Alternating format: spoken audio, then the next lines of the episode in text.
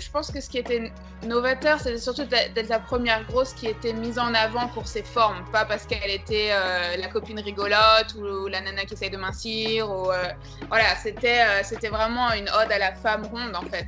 Et je pense que c'est ça qui a choqué parce que c'était la première fois que qu'on voyait et qu'on montrait la femme ronde comme quelque chose de désirable, de sexy. voilà, c'est jamais vraiment l'image qu'on en a, surtout en France, c'est rare.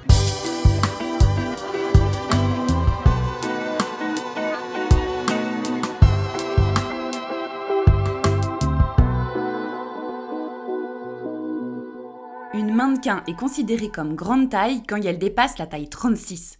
Oui, oui, vous avez très bien entendu, la taille 36. Alors bah maintenant qu'on sait ça, j'ai une question. À votre avis, quelle est la taille la plus portée par les Françaises? Le 36 eh ben non, pas du tout, c'est le 40-42. Je sais pas si vous vous souvenez, mais il y a quelques années, il y a un scandale qui a explosé pendant la Fashion Week parisienne. Le constat était là, les mannequins étaient clairement beaucoup trop maigres. Alors depuis 2017, les modèles sont surveillés de très très près par la médecine du travail. Nous allons demander euh, aux mannequins, avant d'être embauchés par des agences, de passer une visite médicale. Il y aura une mesure du poids et de la taille, le calcul de l'IMC, et si le mannequin n'a pas un IMC conforme à ce qui aura été défini par la Haute Autorité de Santé, eh bien alors il ne pourra pas être embauché, ou alors si l'employeur l'embauche quand même, il s'expose à des sanctions pénales mm. qui peuvent aller euh, jusqu'à 6 mois d'emprisonnement et 75 000 euros d'amende. En gros, le chômage leur pend au nez si leur IMC est beaucoup trop bas. Mais évidemment, vous vous en doutez, ça n'a clairement toujours pas été le cas. Pour comprendre cette fascination de la maigreur sur les podiums, faut remonter à la jeunesse du mannequinat. De base, les mannequins c'était littéralement des portants aux nausiers. Il y avait absolument rien de plus et donc ces mannequins étaient utilisés pour montrer les robes dans les salons des couturiers.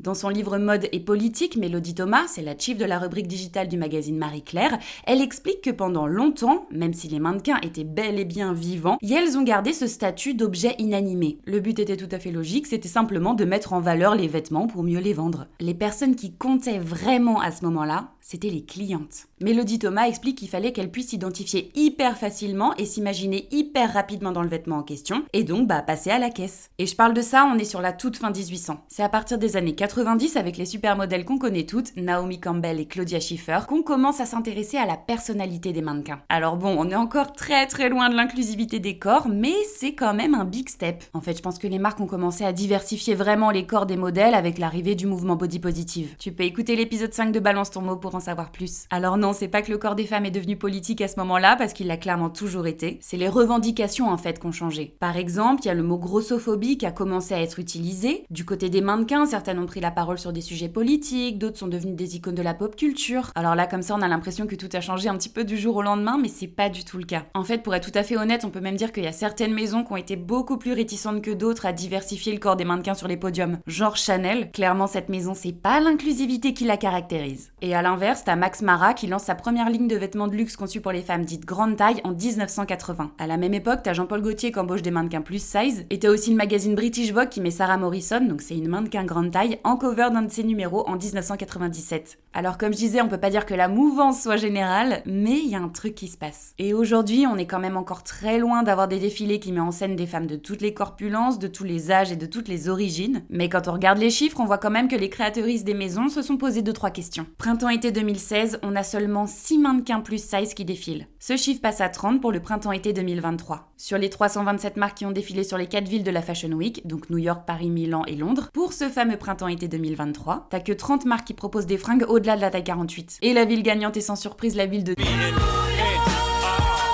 où se trouvent 22 des 30 marques. Allez, encore un dernier chiffre pour la route. D'après le rapport d'InStyle, c'est 70% des marques qui défilent à la Fashion Week qui iraient au max du max jusqu'au 42. Donc on est toutes d'accord que c'est absolument pas suffisant. Mais la question est désormais sur la table et n'est vraiment pas prête de la quitter. Bon, comme vous l'aurez compris, et je pense que je vous l'ai pas appris, la grossophobie est ultra présente dans la mode. Mais pas que. Si tu regardes du côté de la médecine, et plus particulièrement de la pilule du lendemain, eh ben tu vas être surpris de savoir qu'elles sont pas dosées correctement et donc pas efficaces pour les personnes pesant plus de 80 kg. J'ai découvert ça en regardant la série Shrill, qui est d'ailleurs ma reco culturelle de l'épisode. Um, let's see, I got my lotion and my gum.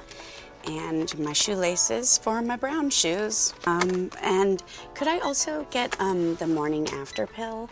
Hey, Nick, do we sell the morning after oh, oh, that's okay. We don't need to bother Nick. He's doing pill business. Cette série américaine raconte la vie de Annie, une jeune femme en surpoids. Alors comme ça au premier abord, on a l'impression que cette série c'est juste une comédie, mais en fait, au fur et à mesure des épisodes, on se rend compte qu'elle pose des questions hyper profondes sur la place des personnes grande taille dans la société. Absolument tout ramène Annie à son poids tout le temps. Et malgré le fait que la société lui fasse pas de cadeaux, ce personnage est hyper fort, touchant et drôle. C'est une série inclusive et féministe que je vous recommande de binger dès que possible.